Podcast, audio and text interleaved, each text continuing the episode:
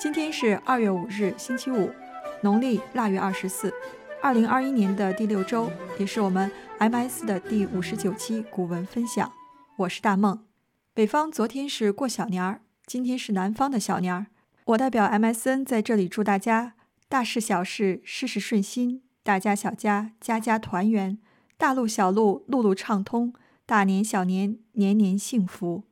在这一大一小间啊，我突然联想到很多类似的相对的概念，比如说真伪对错、是非黑白、美丑胖瘦、阴阳生死，这些看似对立的两者之间又有什么关系呢？如果要说这个问题，那探讨的最深刻的应该是庄子。他说过：“天地与我并生，万物与我为一。”说的是啊。表面上千差万别的事物，本质上又是和谐统一的。今天我们就一起来精读一下《齐物论》中第四个寓言故事。我是今天的主讲人，所以我先来开题。我准备了很多东西，但是不好讲。刚才了言和安善老师也在抱怨，说怎么选了这么一篇难的，而且我选这篇文章的原因非常肤浅和随机。就是因为看到这个正文中有“大梦”这两个字，“大觉而后知其大梦也”。我说这不就是说大梦本梦嘛？肯定要选这篇呀。所以我还是卖卖力气，争取把这个浅入浅出给大家汇报一下我这周看到的关的资料和我个人的感悟吧。首先说一下什么是齐物论，就齐物这两个字，呃，整齐划一的齐，物质的物。它实际啊，就是说没有任何差别。他说的不仅是天下万物，它的价值是等同的，而且所有刚才我列举的对立的事物，生与死、美与丑、好与坏、对与错，它也是其一的，没有任何分别的。没有分别的话，为什么还有这两样不同的事物呢？所以这篇文章它还是会给我们做一个详细的讲解。我先说一下，这个历史上有两派，把这个齐物论一共三个字。分成了两种解读的方式，一个是这个刘勰在《文心雕龙》中说啊，“庄周齐物，以论为名”，就是把齐物中间搁一个点儿，论讲的是齐物，然后呃以论为名，呃论述的这样的一个天下万物价值等同的概念。但是呢，宋人就不同意了。宋人大家知道朱熹，以后就非常好推理嘛，他说“齐一点物论”。所以就是把这个“齐”变成了一个动词，也挺有意思的。公说公有理，婆说婆有理。咱们这边不纠结，我就是给大家说一下，有这么两派。说到齐物论呢，大家可能更多的想到它的前篇，或者是一个引言吧，就是《逍遥游》。之前的话，我们有嘉宾分享过，《逍遥游》就是非常梦话，非常神奇啊。看着以后，大家就觉得这个脑洞太大了。但是《逍遥游》和齐物论呢，它从本质上应该还是。有空间和时间上的不同，因为《逍遥游》讲的更多的是自在，是身体对于空间上的这样的一个无限大。我们想象就是他说的这个“北冥有鱼，呃，其名为鲲”，然后这个多大几千里，然后这个鹏一展翅几千里，然后水击又千里，就是基本上它的这个概念，如果我们用一个比例尺的概念，大家想想，就是一座喜马拉雅山再加上一个大西洋的感觉。就是他能把这个空间的无限大在逍遥中作为一个自在的一个载体，但是说到齐物论呢，他说的什么呢？他说到平等，这个平等就变成了一种所谓的物化，但这种物化呢和我们现在说的这个物质化是不一样的。他说的这种齐物论的平等，更多的是时间上的一个演变。比如说他的第一篇，他就提到了这个槁木和死灰。呃，如果大家有印象的话，他经常会用这些动物啊，有些寓言。来说明一个事情，然后说到这个槁木和死灰的时候，我当时想，他说的这个是人到生命的末端那种奄奄一息、没有光彩的样子吗？后来我听蒋勋说这一段，我才有了很大的一个误解，就是说我知道我之前理解的完全是错的。他讲的之后，我才说啊，恍然大悟的感觉，就是说这个生命啊，这个状态它是一种大彻大悟了，是一种稳。再加上一种内敛的静，不是咱们说啊这个形同死木槁灰一样，就是这个人没有生机、没有生气的感觉。所以他这个时间是从什么样的？你想，他说，呃，夏虫对吧？就是夏天的虫子，它这个看不到冰，就是一个时间的概念。然后一棵树，春夏秋冬，然后到最后变成一个槁木，然后它还可以继续生存。它像一个灰烬，但是灰烬它还有热度，它还有自己的温暖在，它是隐藏不露的，在灰烬中的碳的感觉。这个我觉得很有意思，就是他把整个的这个齐物论升华到一种时间和空间都可以超越的一个这样的无我境界。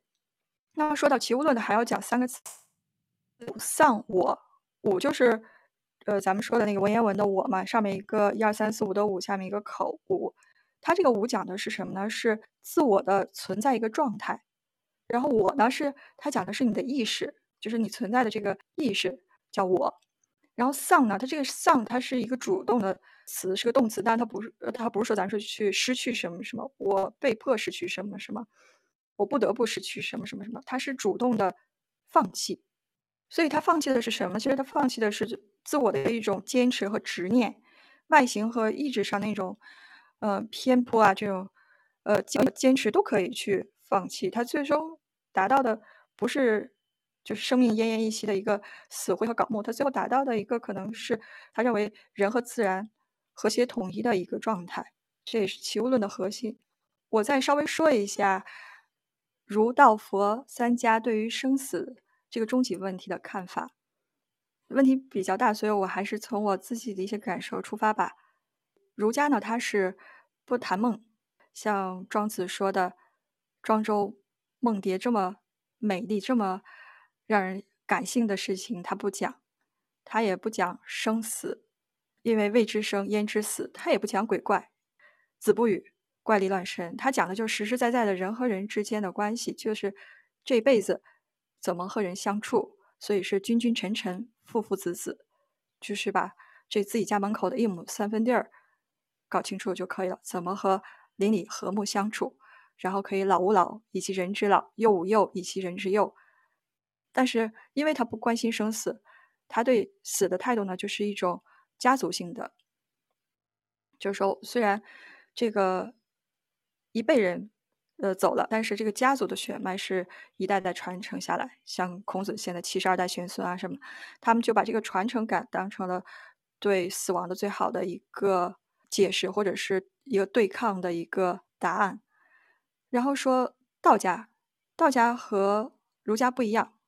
讲的不是人和人之间的关系，讲的是人与周围环境之间的关系。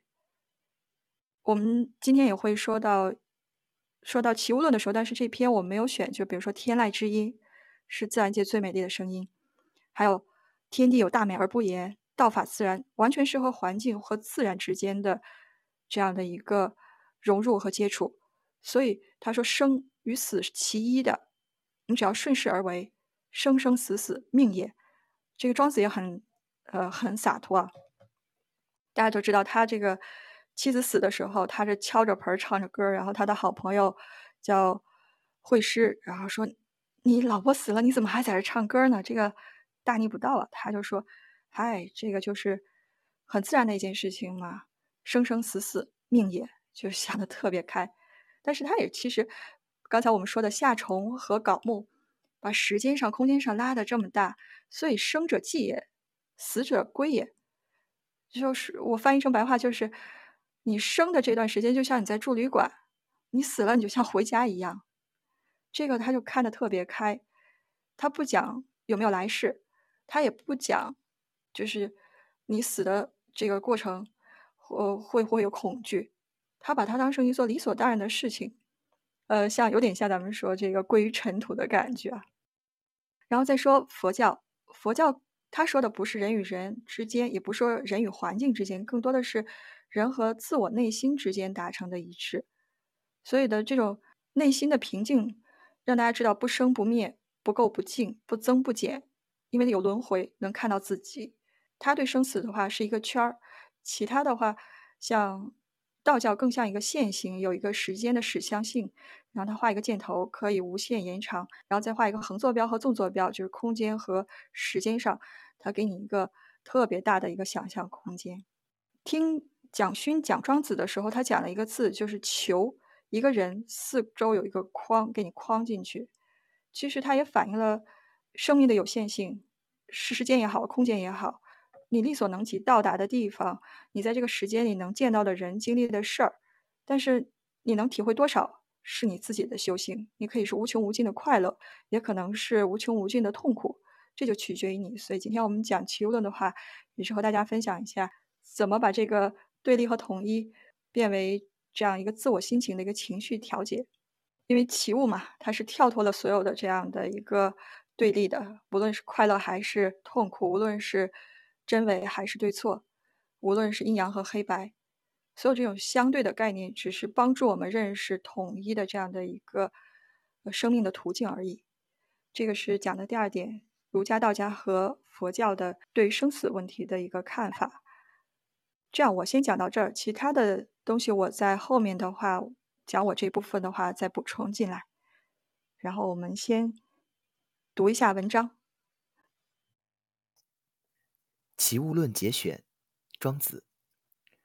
瞿阙子问乎长吾子曰：“吾闻诸夫子，圣人不从事于物，不就利，不为害，不喜求，不远道。”无畏有畏，有畏无畏，而游乎尘垢之外。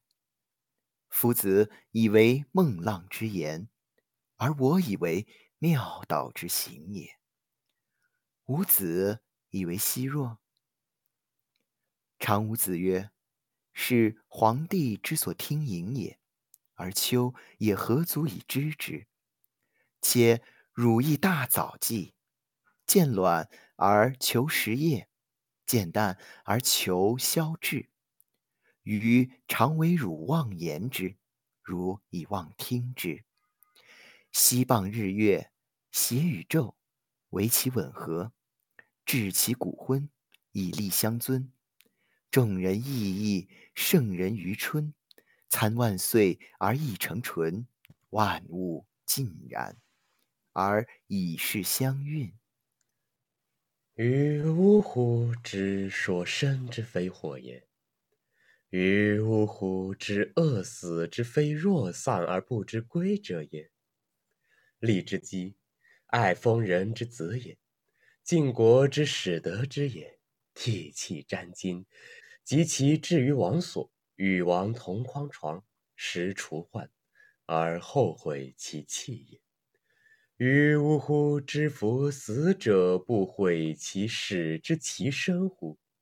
梦饮酒者淡而哭泣，梦哭泣者淡而甜烈。方知其梦也，不知其梦也。梦之中又占其梦焉，觉而后知其梦也。且有大觉而后知此其大梦也，而愚者自以为觉。切切然知之，君乎？木乎？故在。秋与汝皆梦也，余谓汝梦亦梦也。是其言也。其名为吊诡。万事之后而一遇大圣，知其节者，是旦暮欲知也。即使我与若变矣，若胜我，我不若胜。若果是也，我果非也耶？我胜若，若不吾胜，我果是也，而果非也耶？其或是也，或其非也耶？其居是也，其具非也耶？我与若不能相知也，则人固受其胆暗。吾谁使正之？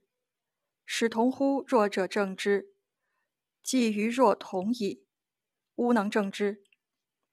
使同乎我者正之，即同乎我矣，吾能正之；使异乎我者与弱者正之，即异乎我与弱矣，吾能正之；使同乎我与弱者正之，即同乎我与弱矣，吾能正之。然则我与弱与人俱不能相知也，而待彼也耶？化生之相待。若其不相待，何以以天尼？因之以慢也。所以穷年。何谓贺之以天尼？曰：是不是，然不然。是若果是也，则是之亦乎？不是也亦无变。然若果然也，则然之亦乎？不然也亦无变。忘年忘义，震于无尽，故欲诸无尽。我的天呐，我这个感觉特别像绕口令。我这段，我刚才读的时候也是小心翼翼的，生怕这个这会错意、断错句儿。好的呢，对，感觉今天大梦就像是葫芦娃，不停的爷爷爷爷爷爷爷爷爷爷，葫芦娃，爷爷爷爷。大梦，嗯，我刚想说，大师兄和二师兄被妖怪抓走了。那好，我们这一段先告一段落，后面的话我们会嗯分段讲解。首先是安善老师，我们闭麦听你说。好的。呃，我先把我这个部分做一个简单的解释吧，因为我们刚才说了，我们从这一期开始可能不会再专门的去读这个翻译，我们会在讲解的过程中把一些需要翻译的地方或者需要重点讲的地方翻译给各位旁听的小伙伴听。呃，我这边是一个典故，是由瞿雀子和这个长无子的两个人的一段互问互答展开的。这个瞿雀子和长无子都是作者虚构的这个人物。这里面还是有一个真实人物的，就是这个夫子啊。我们可以联系上下文，哈，可以得知这个人就是我们这个孔夫子。瞿雀子的这个问话是这个孟浪之言啊，孟浪就是一些这个荒诞、漫无边际的一些言论。就是孔丘在这里面，他认为是这些关于圣人的事情都是胡说的啊，这个圣人是根本就没有的啊。这个圣人当时就在这个《齐物论》里面，圣人应该就指的是这些得道的人啊，在这个庄子的世界里。孔子是不在圣人的行列里面的。他说：“圣人不同事于物，物就是事物，意思是人们的社会活动。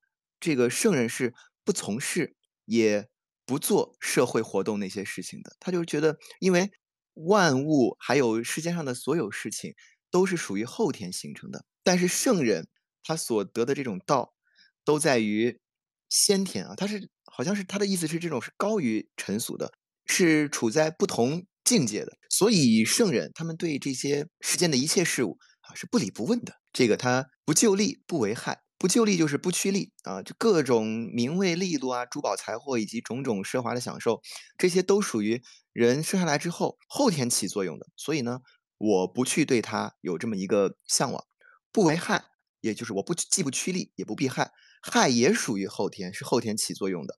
对于这些圣人先天呀，也没有任何作用，所以我也不会去刻意的去回避它。呃，不喜求不圆道，不圆道的意思大概就是就这个圆，我们就知道是这个向上爬的意思。就是圣人，我虽然已经得证了这个大道，但是我不因为我了解了这个大道，所以我就觉得啊自己很了不起，我就觉得自己高人一等。像这个自大和自尊，也是也是属于一种。后天形成的这种范畴，所以这个圣人是不屑于做这些事情的。所以呢，我也不去攀援，我也不去依附大道，而显示我自己这个至高的这种地位。他后来，他后面说这个得道圣人，这个他的这个道和人和我是相通为一的。这个也就是这篇《齐物论》的这个中心主旨啊。《齐物论》的这种写作方式，我记得我们上学的时候，我们老师讲过，他这种叫做连锁式，就是他的这些每个。篇章的章节层次之间是环环相扣啊，一以贯之，到最后用一根绳子一个中心把它提起来。那这个齐物论他就想，其实想说的就是，如果一个人你想要成为圣人，想要得道，那就必须是道和人和我必须要相通为一啊，也就是后面说的这个，我们后面说的无畏有畏，有畏无畏。特别绕，就是他的意思就是我的意思，因为我们都通晓这个大道的本质，所以我们两个人的这个周旋动静是万里如一的，所以这就是无畏有畏啊。他本来没有说，可是呢，我的意思却完全是他的，他的意思也完全是我的。他确实说了，可是他的意思也跟我的完全一样。后面还有一句这个，而游乎尘垢之外，哎，这个说的就太玄乎了啊。尘垢指的是万物世事都是后天形成的。圣人，因为他已经得道，成为了这个我们所说的这个先天啊的这个缘故，所以呢，他整个人是游离于尘垢世界之外的，是没有任何的这个拘束障碍的，这是一般人所达不到的一一种境界。所以呢，他达不到，他就认为你这是在胡闹啊，你这是假的，就顺便把孔子就黑了一把。接下来，这个常武子就进一步对徐确子的这个问题进行了一个回应。他说：“哎呀，这种事情，连这个三皇五帝之一的皇帝听了啊，都头晕脑胀，莫衷一是，不知道该怎么办。孔子怎么会了解这些东西呢？”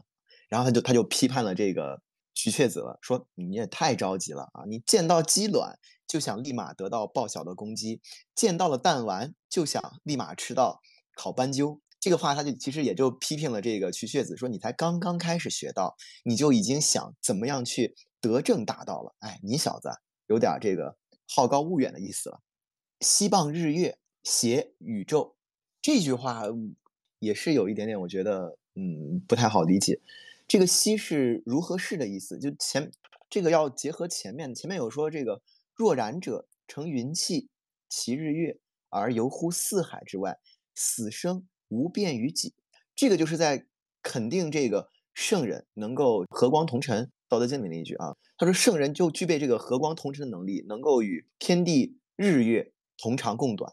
他先肯定圣人有这样的能力，然后再给予一定的这个解说。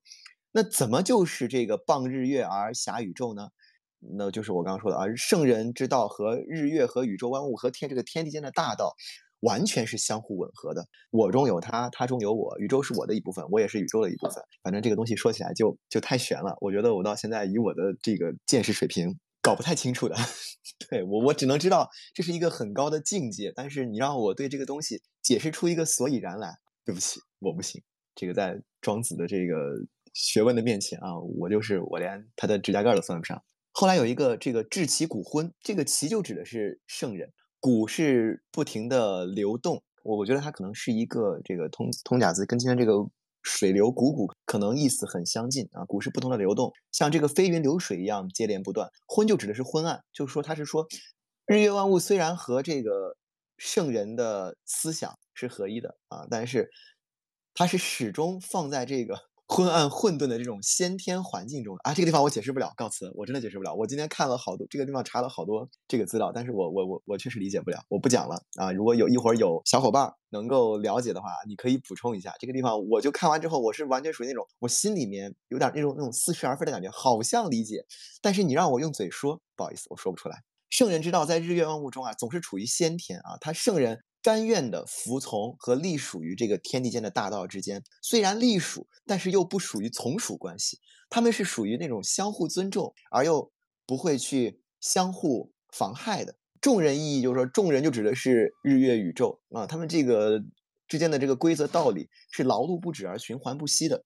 所以圣人说，他们所谓的这个先天之道，圣人之所以能够傍日月挟宇宙，依靠的就是这样的一种先天的这种境界。参万岁而一成纯，参就是万物和圣人合二为一，万岁就是万年永久，意思是这个圣人的这个思想和，他的境界，它是非常纯粹的，它是融合在这个先天境界里面的。这个既不是混合，也不是，也不是一种偶然。他就我想，我觉得他可能大概就他他在这里面可能就是阐明了之前在学庄子的时候他说的一种这种先天境界知道吧，就是指圣人合一，万事万物他们无一。没有自己的轨道，而这些轨道中的万事万物又都是由这个道物构成的。在这里面，圣人可以与大道相通，所以呢，圣人就可以和天地间这些万事万物互相通融、互相结合啊，达到一种你中有我，我中有你的这种境界。说的这个傍日月而挟宇宙，它之所以能合一，其一其物论嘛啊，就是人与万物相齐相融，或许都以此为这个。理论基础吧，这个齐物论，我感觉到它整个就是一个站在这个道的层面上，站在一个上帝视角，他在关照这个世界。后面，呃，齐物论中有一段关于这个道的阐述，就是这个应该是后面是不是大梦那边那块？呃，好像不是，也不是大梦那边要读的，是前面的。说物乎不可，不可于不可，物固有所然，物固有所可，无物不然，无物不可。他这个地方就庄子就首先问说，这个一样的东西是怎么得到认可的呢？事物又是怎么被命名的呢？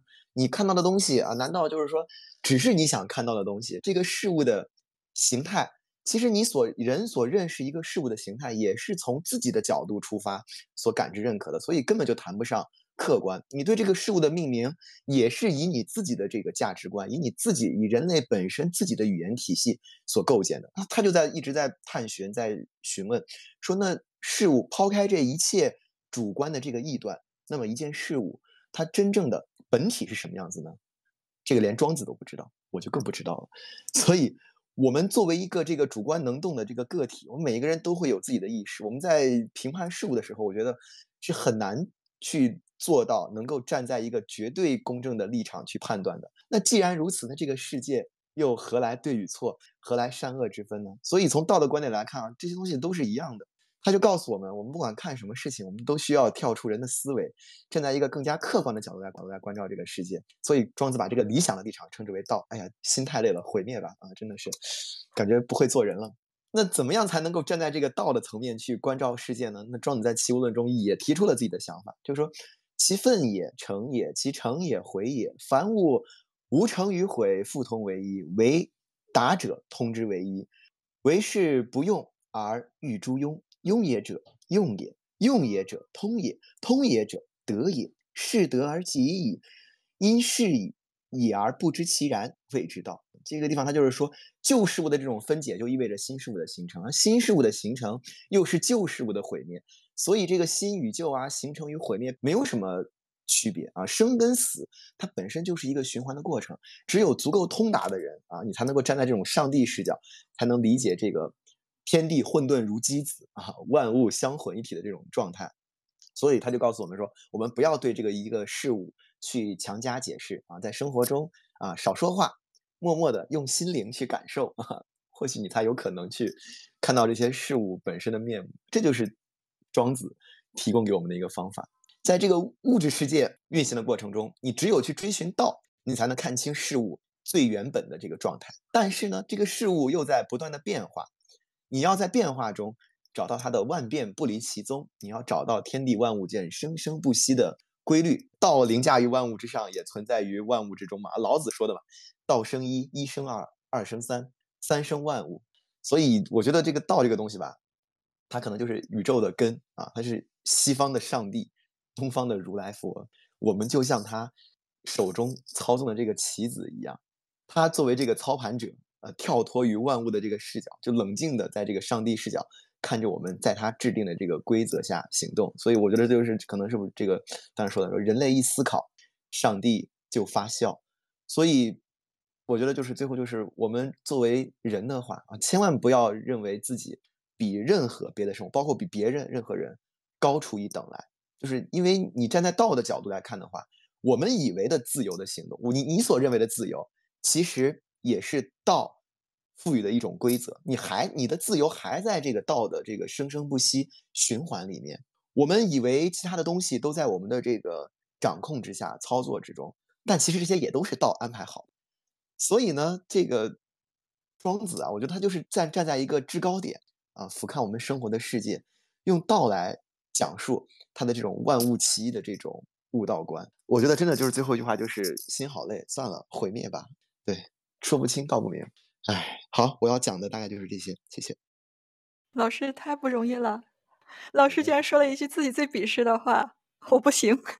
行，我那个地方我看了好，我查了好多，但是我最后我看完我都解释不了，我都不知道该用什么样的话去解释啊。在庄子面前，我确实不行，告辞。这个真的毁灭吧，看完以后就是毁灭吧。嗯，好，谢谢老师，这我错了，我我主动道歉，这篇文章是我选的，这个锅我来背。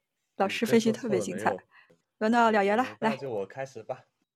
我就不讲这么复杂了，因为我真的绕不清，我的脑子已经乱了。我就给大家梳理一下我这段呃庄子大概在想什么哈，就不去做过多的解释了。就我这段庄子，它主要是讨论了两个问题，一个是生与死的问题，还有一个呢是现实和梦境的问题。庄子开头就提出了对生死的疑问，说大家为什么会厌恶死亡呢？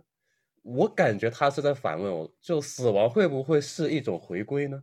嗯，庄子他在这里是以骊姬为例子去呃提出一个疑问，说那个骊姬她刚出嫁晋国的时候是痛哭流涕，不愿意离开家乡，但是到了晋国之后，在晋国的宫殿中享受着荣华富贵，就是她的物质生活条件是得到了提升的。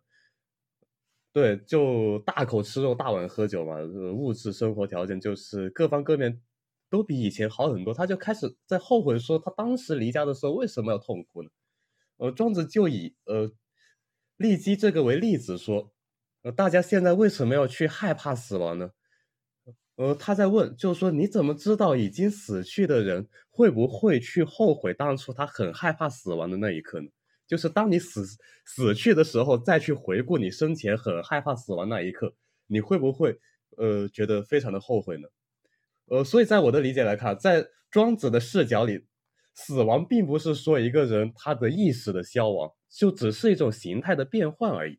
又或者说，就他的论点可以解释为，我们都不知道自己死后究竟是什么样的，死亡的那个状态，它应该才是我们生命中的呃一个常态吧。毕竟我们生命的长度它并不算有多长。呃，庄子他是认为我们来到这个世界上，他只是像离家的孩子，死亡不过是一种回归罢了。所以我们为什么要恐惧死亡呢？这就是他在呃开头说的：“于呜呼之，饿死之非若丧而不知归者也。”我怎么知道，就是我害怕死亡这件事情，和就是我小时候离开家乡却不知道回来，这是一件差不多的事情呢？但是我们自小是接受唯物主义的一个教育的，在我的观念里，我是认为死亡是生命的结束，意识是会消亡的，一个意识，一个思想，当我死了之后，我是不复存在于这个世界上的。但是在数千年前的庄子看来，死亡它是一件未知的事情，我们不能对他说下一个定论，说哎呀，人死灯灭，一切都将不复存在，毁灭吧。所以我觉得庄子在这方面，在我看来，他是呃持有一种比较乐观的态度的。就是谁知道当你跨过生死这道大门的时候，会不会是一个更好的状态，更好的一个结局呢？呃，我死亡之后，在某个平行世界或者是某种空间里，我也可以大口吃肉，大碗喝酒。讲完生死之后，然后庄子他就进而开始去讨论现实和梦境之间的关系。他在这里说：“于呜呼之夫，死者不悔其始之其生乎？梦饮酒者，淡而哭泣；梦哭泣者，淡而甜烈。方知其梦也，不知其梦也。”他这里是说，就庄子他认为我们自身是很难界定自己到底是在现实之中还是在梦境之中的。就跟庄周梦蝶他讲他梦蝶一样嘛，就是我不知道我在是我梦到了蝴蝶呢，还是蝴蝶梦到了我呢？或许我们今晚的分享也只是某一只蝴蝶的某场春秋大梦中的一个微不足道的小剪影，这个我们确实没有办法去论证它到底是还是不是，是与否，我呃论证不出来。庄子说啊，就我们在梦中饮酒高歌，呃然后醒来的时候却可能会潸然涕下的在哭泣。我们在梦中嚎啕大哭，然后醒来可能又开开心心的呃约着朋友去打猎了。我们是没有办法判断自身是否处在梦中的。真正的那种大清醒者，他这里说的是，呃，且有大觉而后知此其大梦也。呃，他这里是说，就真正的大清醒者才能知道，呃，自己其实并未醒来，呃，自己还处在就是一场大梦之中。自以为清醒的愚者在那里沾沾自喜，认为。就是君子或者说君主贵贱而尊贵而莫名卑贱，这是一种非常浅陋的一个认知。因为庄子在《齐物论》里，他主要的一个观点，刚刚大梦跟鞍山老师他都讲了，呃，万物都是归一的，都是平等的，所以他认为就是这样的一个就是尊卑观，也是一个非常的浅陋的一个想法。孔丘跟我们呃。都在做梦，或者说庄子他也在做梦，大家都处在一场大梦之中。这是我一呃我这一段庄子他想要表达的一个意思。读到梦境这一段的时候，会让我想到一些电影啊，比如《盗梦空间》，或者更早的《红辣椒》，或者是《黑客帝国》，乃至于就是缸中大脑的那种讨论。呃，毕竟我们是很难去论证我们现在真真实实的处在这个现实世界中的。我是很悲观的去认为这个世界不可能出现庄子所说的大圣这样的圣人，就是他后面所说的万世之后而一遇大圣，知其节者是戴沐浴之也。你很难去真正，呃，可能这个世界会出现这样的一个就是大圣这样的圣人去去认识这个世界的真实模样。给大家说一下私货好了，因为我刚刚就讲到梦的时候，我想到那些电影嘛，给大家安利一下《红辣椒》，我非常喜欢这部电影，我觉得金敏拍拍这部电影拍的真的是太好了。呃，他好像跟《盗梦空间》还有一些说不清、道道不明的关系，因为有人说《盗梦空间》也是用了红辣椒的一些那种呃脑洞之类的东西啊。就是在这部电影里，呃，金敏对于梦境的那种想象力啊是非常有趣，而且非常诡谲的。我是真的很佩服他能够就是呃在。把小说里的这些东西，能够就是在他的大脑里用这样的图案给展现出来，非常好。红辣椒它应该算是一部非常呃现实主义的电影。小小剧透一下，它它里面有说到一个就是呃精神病人的那个呃梦境嘛，它里面有很多的那种现实的映射。嗯，但是这个跟我们今天讲的内容还是差别蛮大的，因为你看了红辣椒也很难产生出一种超脱感，就是天地与我并生，万物与我为一的那种超脱感。好了，说多了会剧透的，那就大家有兴趣去看一下就好。呃，说完梦境的话，跟大家聊一聊就是我认知中的生死，因为我从很小很小的时候啊，就我妈就跟我说，大概是还没上小学的时候。呃，我我妈妈就很残忍的告诉我，这个世界上是没有鬼神的，呃，人死了之后就真的死了，什么也没有，就也不会说谁啊在天上看着我啊，在地下看着我，对，反正就没了就没了，死了就没死了，对，这个世界上没有奥特曼，没有圣诞老人，也没有鬼神毁灭吧。当我妈告诉我这一个事实的时候，我从很小的时候就开始会间歇性的非常害怕死亡，就是有时候晚上睡觉的时候，忽然想到，呃，这件事情。你想到自己就死了之后是完完全全的没有意识的，但是这个世界又还在继续的运行，你已经完全离开了这个世界，这个世界上已经没有你了。这种事情会，自己会感到非常的恐怖，就想到我自己只不过是这个世界的匆匆一瞬罢了。我有时候想到这种事情会很害怕，就是呃不敢睡觉。对，呃，有时候晚上，呃，灯都关了，然后我一个人躺着，忽然想到这种事情，我都会说几句脏话，砸一砸床，然后把灯打开，再玩一玩手机，把这件事情忘掉之后，再继续睡觉，会非常害怕。我大学那会啊，就会经常去想这些问题，因为当时刚好是学古代文学，学到两汉文学嘛，当时学到古诗十九首，特别是里面就，呃，有一首不是说“生年不满百，常怀千岁忧，昼短苦夜长，何不秉烛游”。我之后，我每次想到就是我很害怕呃死亡的这件事情的时候，我就会去想这种事。我想，我想这么多干嘛？做的苦一场，何不秉烛游嘛？我以后死 死了就死了好了。但是我现在我要玩开心一点，毕竟生命的长度是很随机的，明天和意外我也不知道哪个先来嘛。能开心一会儿就开心一会儿。那说到这个，呃，我又想起我高三那会儿是看完了《百年孤独》，到现在也非常久了。呃，因为也时间跨度非常长，我到现在能记住的剧情是非常零碎的。不过我记得里面有一个角色，就是那位奥雷里亚诺第二，我忘了是第几世了，反正是奥雷里亚诺第二。当时呃不是讲到他后面和他的情妇开了一个养殖场嘛？哦，我想起来他那个老婆我还特别讨厌的，叫那个费尔南达，我特别讨厌他。然后书里就就讲到他和他情妇开了一个养殖场，然后他养殖场的牲畜都患上了一种病，叫多产症，就是非常频繁的养殖，搞得他的养殖场里就是呃呃站满了那种就是各种牲畜，就是母牛啊什么的东西，就呈现出一种莫名的兴旺了。然后我到现在就记得当时。书中他说的一句话非常好玩，就他在养殖场和宴会之间会大喊说：“让一让啊，母牛们，生命短暂的。”呃，这句话我到现在我印象都还特别深刻。有时候我干活干的特别烦，呃，或者说是那个就遇到什么烦心事的时候，我会有时候脑袋抽筋的这样喊一句：“让一让啊，母牛们，生命短暂的。”所以我们现在也是。生命短暂嘛，现在好好的去享受这个当下的这个夜晚吧，死生什么的就扔一边去，因为这种东西你是没有办法去改变它的，我们终究都要去死了。那现在就先还是先乐一会儿再说吧，都快乐一下。我就讲到这里，时间交给大梦。哎，我先纠正一下老爷刚才说的这个做梦的事儿，既然提到了我大梦本梦，我还是说一下。他是说的其实是一个梦中梦，因为在《齐物论》中两场梦嘛，除了庄周梦蝶、庄周小梦迷蝴蝶之外的话，这场梦还是挺有意思的。它是一个梦中梦，是什么呢？一个人他梦里喝酒，想想这个法国五大酒庄对吧？又跑到这个苏格兰，醉生梦死，喝的特别开心。天亮醒了，说：“哎，我没喝到呀。”就是觉得原来是在梦里，很失落，很失望，所以开始哭。然后哭着哭着哭着，才发现自己是在做梦。然后这个梦醒来了以后，又可以去再打猎。就是大家可以想想，一个梦一环梦套在一环梦里面，梦到自己醒了，还是在做梦。就是一环套一环的话，你要在想它这个逻辑关系，就是说你也不知道什么是真真假假，一幻一梦，你什么时候醒，什么时候是在做梦，是没法去评论的、去评判的，或者是半梦半醒也好啊，或者是半真半假也好，他是说的这种境界。所以刚才了爷讲的特别棒，只是这块我有个小补充。然后那个。我们的马老师刚才提了一个特别好的问题，说他那边有个叫什么三圣洞啊？我我是想分享一个我去年读的一本书，叫《三千佛塔烟云下》，讲的是东南亚的几个就是宗教。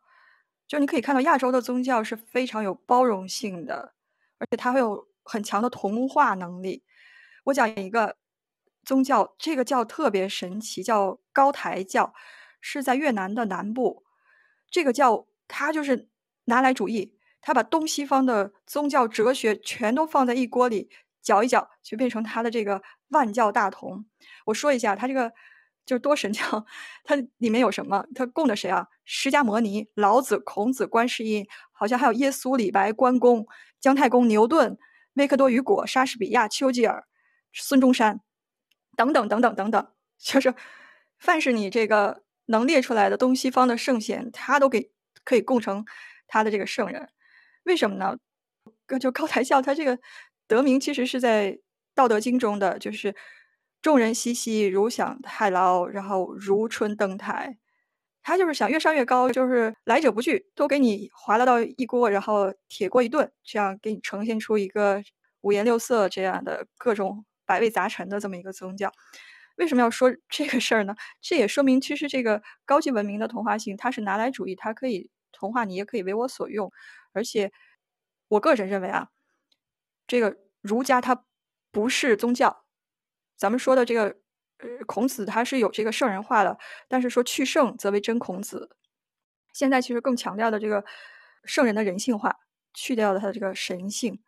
还有就是道家，道家我觉得它也不算是宗教。它只是强调了人和自然的这个辩证关系。佛教呢，可能是更多的是自我修行，但到了后面有这个宗教的演绎。但是你们看禅宗的话，这个六祖他是没有任何的这个就是文字的记载，他更多的是自我修行去领悟这个我和我自己内心的关系。他也不觉得自己是一个佛，是一尊神，他就是在这一生中修行了他自己内心的那个自我而已。所以严格的说，就不能说它是一个这个三个宗教的，它是一个和平共处的关系。简单的说一下刚才我的想法，算是一个小补充吧。你们都是厉害的大佬，小梦瑟瑟发抖，所以千万不要打我。我说一下我这段，我这段特别特别绕，绕你的吧。是，就是大家看绕口令也不过如此，不光是逻辑上绕，就读起来也特别绕。所以我先给大家翻译一下，它究竟讲个什么事儿。因为到了这一部分，它就是前面老爷说这个什么是真，什么是假，什么是生前，什么是死后。到了我这部分，他就其实抛开了前面的话题，他又转移到另外一个方面，才讲这个人和物、人和环境平起平坐的这种价值观。我们先 看一下这一段的主要的内容。他说的就是辩论的事儿，翻译一下就是说，假设这个我和安善老师辩论，然后这个立场和观点是不同的，有可能这个是随机的，不一定是你。本身的自然持方，但是如果我胜了，怎么能证明这个真理确实是在我这一方呢？可能我是能言善辩，对吧？我可以就是通过辩论技巧赢了你，但并不是我这个本心有可能，或者是呃安善老师赢了，我输了，但并不代表安善老师的这个这一方就是真理，就谁输谁赢并不重要，因为它不代表真理，这是第一层关系。大家想，两个人辩论，谁输谁赢，但不代表这个是事实真理。然后说的引入了第三个人，就是我们的了了。假设啊，这个了了的观点和我相同的，那了了在做裁判的时候，那肯定他判我赢啊，因为他倾向于我的这方的立场。假设了了说大梦赢了，这也不能代表是是真理。假设了了判安善赢，因为这个和安善老师的这个观点一致呢，也不能判定安善老师是真理本真。这是第二层关系，中立的这个裁判。他的判别也不代表真正的事物的本质。然后我们再看第三层，如果这个人他同时同意我们俩的观点，那也做不出公正的评判；如果这个人同时不同意我们两个观点，那也无法成立。所以就变来变去啊，最终的结果就是说，真理不是越辩越明，真理也不是通过辩论能够得出结论的这么一件事儿。就是我这段主要内容，先给大家翻译一下，然后说一下这里面的几个词，挺有意思的。一个是了爷的那一段叫吊诡，吊诡它是一个禅宗的逻辑，其实其实佛家禅宗里面讲的机锋，就是飞机的机，冲锋陷阵的锋，它讲什么呢？有一句话叫箭在弦上不得不发，你把这个弓拉满了，在送箭的时候，这就是机，这一瞬间。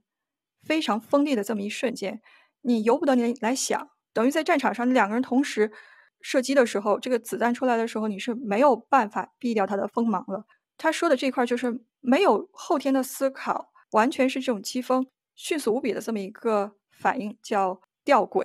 所以这个东西你要真是说这个道家和佛家没有什么渊源和这样的一个跨界是不可能的。你看他就是可以用。一个术语去解释另外一个术语，结果越解释越乱。接着聊聊那块儿，他说这个孔子在这胡说八道，梦中胡言乱语。真正的话要说这个什么是事实呢？什么是这个虚伪呢？是一个虚幻呢？还是一个 需要去辩证思考、逻辑推理可能都达不到的这么一个境界？咱们说的道就只能够去领悟了。夏老师说的，我不行。又看又 up，反正我是只能只可意会不可言传的这么一个境界。然后讲第二个词，这个字还挺难读的，叫“胆暗”。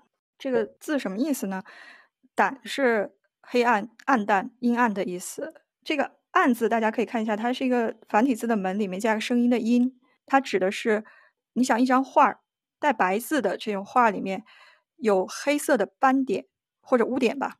咱们说的这种白里面带有黑斑、黑点，这个叫暗。它这边指的也是一个佛学的用语，叫无明，就是说我现在抬头看不到太阳，是因为被乌云遮住了天空。但是在这种无名的境界中呢，自己还认为自己是个智者。吾谁是正知？就是在哪里能找到一个人来纠正我们的思想错误、评判我们的对错呢？找不到呀，对吧？因为了了，即使是作为评判，他还有自己的这个倾向性、主观倾向性，还有自己的这个能力或者是他的这个知识经验的一个边界，所以找不到任何办法可以评判真理的对错。还有最后一个词，他提出来叫“天泥”，这个“天泥”这个词也挺有意思，就是天空的天，泥泥的泥，姓那个词“天泥”。他这边说的天，其实不是宗教的天，他不是说的这个咱们说的天主啊。天神不是那个，他说的也不是咱们说科学技术上面这个天体运行啊，这个天，它实质上指的就是道家的所谓的这个道，就把这个道非常抽象，没法表述的话，他就说这个天尼，它没有宗教性，就是宗教是上帝啊什么，它不代表这个，它也不代表自然科学界的这个天空天气，他说的是你要真正达到道教的境界，这种自然的空灵。就是是非对错无所谓了，都已经泯灭了，无是也非，亦即是还是这样的一个天尼的状态。我引用老师这句话，这个我也没法解释，大家自己体会吧。这个叫天尼。说到这个辩论，其实道家他们不善于这个文字和语言，甚至排斥语言的力量。大家可以想象一下，我们之前的圣贤们。他们基本上不会把自己的思想托付于文字的。释迦牟尼说过：“如是我闻，这就是我听到的，对吧？我感受到的。”他没有说这个是，呃，我这个写下来的，我这个记录的。孔子也是述而不作，是他学生倒是把他对话记述下来。包括苏格拉底，西方的，他和他的徒弟柏拉图和他徒孙儿这个亚里士多德，他也是就是和人家辩论对话。这辩才无碍也是没有记录。到庄子，虽然他写了这么多的一个文字，但是大家看到的更多的是庄子那种很飘渺、抓不着小的念头，很零碎，然后写出来也是非常非常晦涩隐喻的。他有很多一个一个小的寓言故事，告诉你一些事情，你好像觉得理解了，但是你在人生的不同的境地、不同的阶段、不同的环境，你又觉得好像和我之前的理解还是有一些区别的。不一定说我们成长了，有可能就是心境的不同，心境的这种情绪上的一个变化。所以庄子是特别不信任语言的。道家的思想其实是认为语言是一种沟通的障碍，你要去悟去感受。所以齐物论整个给我下来的就是一个字“感”，感情的感。你说的不是情，你说的是感。你要去直观的去直觉的去感受它。这篇文章就是写来写去，如果翻译成。庄子的话呢，就是说，本来我不怎么想说这件事儿，但是啊，我我感受到这个道法自然太美了，那还是让我试着和大家说一说吧，才有这篇文章。但我读起整个庄子呢，它就是很轻盈，很像一个侠客这种仙侠的奇幻世界。刚才聊聊也说了，我我能想到两个电影，一个是《少年派》，另外一个电影是《阿凡达》，就是这两个境界，就是读他的文章，脑洞大开，然后能感到一个。就是水墨水在水墨中白与黑，水墨画中能看到颜色的这么一个境界。那最后还是说一下我这段的辩论吧，因为刚才也提到了苏格拉底。说到苏格拉底，其实挺有意思的，因为在西方他应该是一个话痨，而且这人挺烦人的，死的也是比较这个，就是打了引号的罪有应得嘛，把人家问来问去问烦了，人家说哎，好吧，这个 no 作 no die，所以他是用一种非常自杀式的辩论术。叫反解法，这个反解法就是通过提问，使对方找到自己的这个逻辑漏洞，从而就是否定自己说过的话，然后承认自己的立场是错的，最后就是败下阵来。你就通过不停不停的各种角度的疑问、反问、询问，提出刁各种刁钻的问题，然后用你的观点或者你的论据去反对你这么一个过程。他自己说啊，自己这个辩论过程叫助产式。就是生孩子嘛，我帮你把这个真理从你的身体里给拽出来。但是很多人说这个是一个很暗黑的心理咨询师，就是你把你问我的一大堆问题，你爽了，我自己整个人都不好不好了，就是那种感觉。讲到苏格拉底这个辩论术，我想想到庄子了，因为庄子最好的好朋友叫惠施嘛，他俩就是一对儿这个互相 diss 的好基友，就是一个怎么说呢？呃，喜欢斗嘴吧，斗来斗去很开心。最有名的不就是吗？说哎。庄子说：“你看这个鱼在水里游，多开心呐！”然后惠施瞟了他一眼，说：“你又不是鱼，你怎么知道它很开心呢？”然后庄子又瞟了他一眼，说：“是啊，你也不是我，你怎么知道我不知道鱼开心呢？”就很欠的感觉，是不是？也想打他。然后这个惠施说：“是呀，因为我不是你，当然不知道你怎么想。同样啊，你也不是鱼，所以不知道鱼怎么想啊。这道理是明摆着的呀。”然后庄子又回答：“那就咱就掰掰，我们回到开头，对吧？”我们掰头一下，当你问我怎么知道鱼开心的时候，那不就等于你已经承认它是开心的吗？它其实是在一种诡辩术，和这个苏格拉底很像，就通过互相这个问这种问题来进行逻辑的推演，然后一步步递进。但是和苏格拉底这种问问题可能还不一样，因为苏格拉底最后他是什么？他有的时候问问说，别人问他说，那你怎么想？你把我问成理屈词穷了，你总得有个观点吧？他说我也不知道。这个就是比较让崩溃的事情。你问完了以后，你不给我答案，你这个就是让我情何以堪？所以这个辩而不论，存而不论，也算是中国这个特有的这么一个哲学思想中的一个特点吧。很多事情不需要讲明白，就是一辈子你过明白都不容易呢，你干嘛要非要争辩这种事儿呢？好的，以上是我的分享。我觉得今天我们的旁听的群众都好活跃啊！我们今天可能真的是触到了一个大家都有话讲的一个问题。我把猫老师的这个回复念一下，他说：“庄子哲学中也存在着否认差别的诡辩论，他的辩证法和诡辩论往往交织在一起，这是庄子哲学的一个重要特征。庄子对于事物及其属性的相对性的揭露是入木三分的，但他揭示了事物存在的相对性，却又把这种相对性绝对化，从而得出是亦彼也。”彼亦是也，彼亦一是非，此亦一是非的结论，彼与是完全等同了，他们各自的规定性和稳定性的一面全部被取消抹杀了，因此也就彼此无差别。于是提出了这个物我两忘之说啊，可以这段话我觉得就特别的庄子啊。好，那啊我们的 M C N 也即将落下帷幕，我们每周五晚上的十九点三十分都在地爪 M S N 古文分享局。与你不见不散。学习古文，我们是认真的。好，谢谢大家。MSN 古文分享会诞生于地爪，一个可以收获无数志同道合好友的社交软件。地爪是一个由果壳和知乎用户组成的匿名语音分享平台，海棠诗社、午夜酒馆、外语学习、海外党和夜猫子的集散地。除了这些常规局以外，你还可以和我们一样，成为客厅主人，为自己的爱好代言。我是安善，如果你也和我一样，想结识幽默智慧的声音。请来给我递爪。我是狼灭，如果你也和我一样想在戏剧中体味人生百态，请来给我递爪。我是了了，如果你也和我一样喜欢诗词歌赋、文学经典，请来给我递爪。我是大梦，如果你正在学习德、法、俄、日任何一门小语种，请来给我递爪。我们在地爪造出些动静，来听